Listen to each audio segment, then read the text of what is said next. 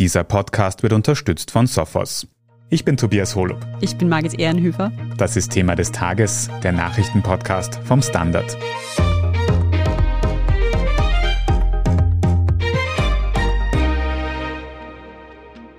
Energie wird wieder teurer. Nach wochenlangen Preissprüngen bei Strom und Gas hat heute auch Wien Energie eine Teuerung bei Fernwärme angekündigt. Und zwar fast um das Doppelte. Warum es gerade jetzt zu dieser extremen Preiserhöhung kommt, das erklären wir heute. Und wir besprechen, wie nachhaltig Fernwärme ist und ob man auch hier als Konsumentin sparen kann. Und bevor wir anfangen, Sie haben es sicher schon gemerkt, wir haben eine neue Kollegin bei Thema des Tages. Margit, hallo. Hallo, ich bin Margit Ehrenhöfer, die neue in der Standard Podcast Redaktion und ich werde Sie hier ab nun ebenfalls über das aktuelle Weltgeschehen am Laufenden halten. Ich freue mich drauf. Ich freue mich auch und damit legen wir auch gleich los. Günter Strobel, du verfolgst für die Standard Wirtschaftsredaktion die Entwicklung der Energiekosten in Österreich ganz genau. Und bevor wir jetzt über die aktuelle Teuerung bei der Wiener Fernwärme sprechen, kannst du uns kurz nochmal erklären, was Fernwärme überhaupt ist? Wie funktioniert das? Fernwärme wird dezentral erzeugt mittels Verbrennung von Müll bzw. Biomasse, aber auch über Kraft-Wärme-Kopplungsanlagen, mit denen man gleichzeitig auch Strom erzeugen kann und eigenen Heizkraftwerken. Und von dort wird dann die Wärme mittels aufgeheiztem Wasser in die Haushalte geleitet. Und damit können dann die Wohnungen geheizt bzw. die Haushalte auch entsprechend Warmwasser beziehen. Und bezahle ich dann, wenn ich jetzt eine Wohnung habe, die mit Fernwärme geheizt wird, nur das Warmwasser, das quasi bei mir ankommt und das ich verbrauche? Oder kommen da noch andere Kosten hinzu? Ich bezahle natürlich auch die Investitionskosten. Man muss sich vorstellen, da muss ein Netz ausgebaut werden, da müssen Leitungen von der Hauptleitung in die diversen Haushalte gelenkt werden. Und dafür bezahlt man auch einen sogenannten Leistungspreis, also für die Bereitstellung sozusagen der Fernwärme plus den Arbeitspreis für die Bereitstellung der thermischen Arbeit und darüber hinaus noch eine Art Messgebühr zum Messen eben des Wärmeverbrauchs in der Wohnung. Jetzt haben die Wiener Netze angekündigt, dass sie ihren Fernwärmepreis um 92 Prozent erhöhen wollen. Das kommt quasi einer Verdoppelung gleich, also nicht nichts. Warum gibt es gerade jetzt so eine radikale Erhöhung und wie muss man sich das vorstellen? Kann man das vielleicht in einen Eurobetrag umrechnen? Das ist auch der weltweiten Gassituation geschuldet, die sich seit dem 24. Februar, dem Tag des Einmarsches russischer Truppen in die Ukraine, natürlich ganz verändert hat.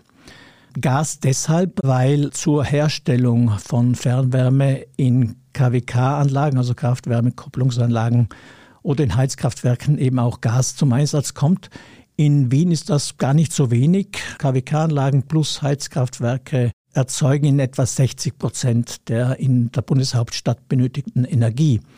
Und nachdem der Preis für Gas in den vergangenen Monaten um das fünf- bis sechsfache gestiegen ist, ist auch verständlich, dass sich der Preis der Fernwärme entsprechend erhöht hat und eine Gebührenanpassung notwendig geworden ist. Für einen Durchschnittshaushalt in Wien wird sich die monatliche Fernwärmerechnung um etwa 45 Euro verteuern, hat Wien Energie selbst ausgerechnet. Könnte jetzt eigentlich die Regierung, um diese Teuerung ein bisschen zu verlangsamen, eingreifen und sagen, dass die Energiekosten über einen gewissen Maximalpreis nicht drüber kommen dürfen? Ist das möglich? Wäre das sinnvoll? Das könnte sie natürlich, wenn es entsprechende Mehrheiten gäbe, gleich wie sie auch sagen könnte, der Benzinpreis oder der Preis für Diesel an der Tankstelle darf nicht mehr als angenommen 1,20 Euro kosten. 1,20 Euro nehme ich jetzt deshalb, weil Ungarn das zum Beispiel vorexerziert hat und dort umgerechnet eben der Preis einer Zapfsäule für ungarische Fahrzeuglenker nicht mehr als 1,20 Euro betragen darf. Nur hat das zur Konsequenz, dass man natürlich die Marktkräfte aushebelt und die Regierung dennoch die Differenz übernehmen muss, also aus Steuergeld, nachdem die Regierung selbst ja kein Geld hat, sondern das Geld von uns allen Steuerzahlern dafür verwendet. Und das wird man sich dann doch nicht trauen. Es gibt die amtliche Preiskommission, die sich das anschauen muss. Also da sind Vertreter der Stadt Wien drinnen, da sind aber auch die Sozialpartner eingebunden von Landwirtschaftskammer über Wirtschaftskammer und Industriellen Vereinigung, Arbeiterkammer natürlich auch nicht zu vergessen. und die werden das beurteilen, ob es in einem Verhältnis steht, der Antrag auf Preiserhöhung oder eben nicht. Du sagst, die Stadt Wien. Hat denn die Wiener Stadtpolitik bei diesen Preiserhöhungen auch etwas mitzureden? Also ich gehe davon aus, nachdem Wien Energie, zu der die Fernwärme Wien ressortiert, stadteigenes Unternehmen ist, werden die nicht von sich aus diesen Antrag publik gemacht haben, sondern sich im Vorfeld schon mit den maßgeblichen politischen Stellen bis hinauf zu Bürgermeister Ludwig akkordiert haben. Du hast vorher schon gesagt, der durchschnittliche Preis für einen Wiener Haushalt wird um 45 Euro teurer. Wie viele Haushalte gibt es denn in Wien, die Fernwärme beziehen? Ja, im Moment gibt es etwa 440.000 Haushalte in Wien, die mittels Fernwärme ihre Wohnungen warm bekommen. Der Anteil ist in den vergangenen Jahren deutlich gestiegen und er soll weiter steigen, nachdem es ja ein Programm der Stadt Wien gibt, weg von der Gasheizung, Ausbau der Gasthermen und der Hauptteil sozusagen als Ersatz die Fernwärme übernehmen soll. Wir werden sehen, ob dieser steigende Fernwärmepreis jetzt nicht vielleicht abschreckend wirkt für Leute, die von der Gastherme umsteigen wollen. Wann sich die Energiepreise wieder entspannen könnten und wie man trotz steigender Preise Energie sparen kann, das besprechen wir nach einer kurzen Pause. Bleiben Sie dran. Oftmals werden Cyberangriffe heutzutage unter dem Radar der traditionellen IT-Sicherheitslösungen durchgeführt, da nur wenige Organisationen intern die richtigen Tools, Mitarbeiter und Prozesse haben, um sich proaktiv vor solchen Bedrohungen zu schützen, bietet Sophos seinen Managed Threat Response Service, kurz MTR, an. Holen Sie sich jetzt Ihr Threat Hunting Team an Bord. Mehr Infos unter www.sophos.de/mtr. Günther, abseits von Wien Energie, gibt es auch andere Anbieter für Fernwärme und wie sieht die Preislage bei denen eigentlich aus? Es gibt andere Anbieter für Fernwärme, aber nicht in Wien. Die Wiener Fernwärme ist ein sogenanntes lokales Monopol. Würde auch kaum Sinn machen, dass ein zweiter Anbieter, ein Mitbewerber parallel eine Leitung baut.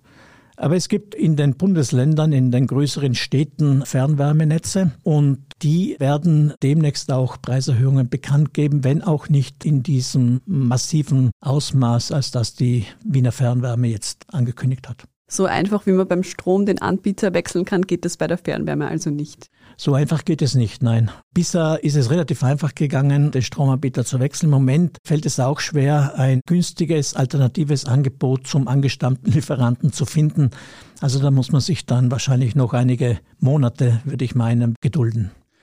Günther, du hast vorher auch schon angesprochen, dass Fernwärme durch Müllverbrennung gewonnen wird zum größten Teil, aber gleichzeitig, dass eben auch Gas notwendig ist dafür. Kann man dann eigentlich bei Fernwärme von nachhaltiger Energie sprechen oder nicht? Zum Teil. Also Wien verfeuert in etwa 20 Prozent des in der Stadt benötigten Gases zur Herstellung von Fernwärme. Also es ist ein doch erklecklicher Anteil, wenn auch nicht überproportional. Müll ist natürlich zum Teil nachhaltig. Der Brennwert ist umso höher, je mehr Kunststoffe dabei sind.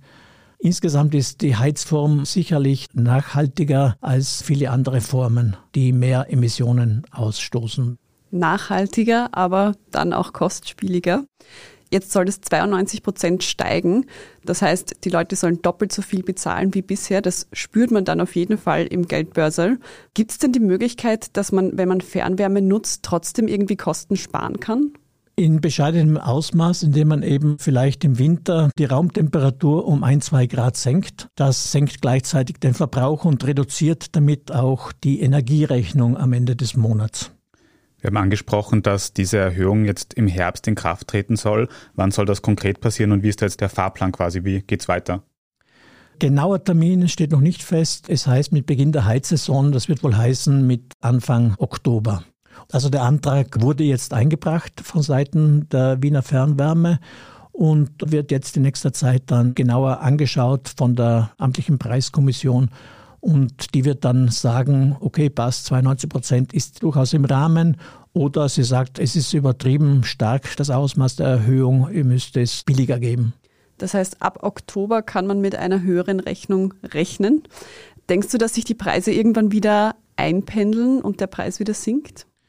Die Preise werden sich von diesen Maximalausschlägen sicherlich wieder zurückbilden, wenn auch nicht mehr auf Niveaus, wie wir sie in den vergangenen Jahren gewohnt waren.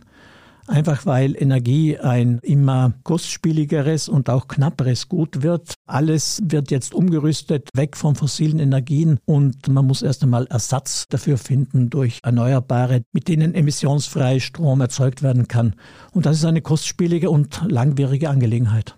Wir werden also noch ein bisschen Geduld haben müssen und uns erstmal an höhere Energiekosten gewöhnen müssen. Dankeschön für diese erste Einordnung, Günter Stromel. Gern geschehen.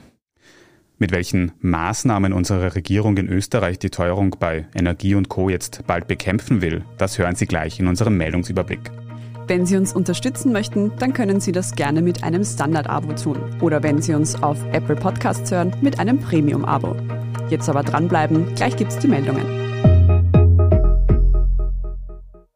Oftmals werden Cyberangriffe heutzutage unter dem Radar der traditionellen IT-Sicherheitslösungen durchgeführt da nur wenige Organisationen intern die richtigen Tools, Mitarbeiter und Prozesse haben. Um sich proaktiv vor solchen Bedrohungen zu schützen, bietet Sophos seinen Managed Threat Response Service, kurz MTR, an. Holen Sie sich jetzt Ihr Threat Hunting Team an Bord. Mehr Infos unter www.sophos.de/mtr. Und hier ist, was Sie heute sonst noch wissen müssen. Erstens, um den steigenden Energiekosten und der hohen Inflation entgegenzukommen, hat Sozialminister Johannes Rauch von den Grünen gestern Dienstag im ORF ein Anti-Teuerungspaket angekündigt. Demnach soll die Einführung der CO2-Bepreisung später als erwartet, nämlich erst im kommenden Oktober starten. Auch ein höherer Klimabonus und eine jährliche Anpassung von Sozialleistungen seien demnach im Gespräch. Noch diese Woche werde laut Rauch intensiv mit dem Koalitionspartner ÖVP über das Teuerungspaket verhandelt. In Kraft treten soll es dann im kommenden Herbst. Eine ausführliche Erklärung, wie Teuerung oder Inflation eigentlich funktioniert, liefert unsere Kollegin Verena Mischitz aus dem Standard Video Team. Den Link dazu finden Sie in den Shownotes der heutigen Folge. Zweitens. Im Vorarlberger Kleinweisertal sind gestern Dienstag 99 Schülerinnen und mehrere Lehrer aus Deutschland aus Bergnot gerettet worden. Laut Vorarlberger Polizei hatte das Lehrpersonal eine vermeintlich einfache Wanderroute für ihren Schulausflug im Internet ausgewählt. Während der Besteigung hat sich die Route dann aber als viel zu schwierig herausgestellt. Nachdem sich mehrere Schülerinnen leicht verletzt hatten, hat eine Lehrperson den Notruf gewählt. Die gesamte Gruppe wurde mittels Hubschrauber geborgen. Die Polizei leitet den Fall an die Staatsanwaltschaft weiter. Und drittens, das berühmte Kriegsfoto des sogenannten Napalm Girls ist heute genau 50 Jahre alt geworden. Das Foto des nackten, weinenden Mädchens, das vor meterhohen Rauchwolken flüchtet, ist 1972 in den Wirren des Vietnamkriegs vom Fotografen Nick Ut geschossen worden. Bald darauf ist es als Symbol für den Schrecken des Krieges um die Welt gegangen. Das abgebildete Mädchen, Kim Phuc, ist nach langem Kampf mit Verletzung und Trauma heute UNESCO-Botschafterin in Kanada und betreibt eine Stiftung, die Kriegsopfern hilft. Erst vor einem Monat traf sie Papst Franziskus in Rom und sagte dabei, sie sei kein Kriegsopfer, sondern eine Überlebende, die zum Frieden aufrufe. Mehr Infos über Kim Phuc und das Bild des Napalm Girls finden Sie auf derstandard.at genauso wie alles weitere zum aktuellen Weltgeschehen. Falls Sie Feedback oder Anregungen für Thema des Tages haben, dann schicken Sie diese gerne an podcast.derstandard.at. Wenn Ihnen diese Folge von Thema des Tages gefallen hat, dann folgen Sie uns doch auf Ihrer liebsten Podcast-Plattform. Bei Gelegenheit können Sie dann auch gleich eine gute Bewertung dalassen. Das hilft uns wirklich sehr. Ich bin Margit Ehrenhöfer. Ich bin Tobias Holub. Baba und bis zum nächsten Mal.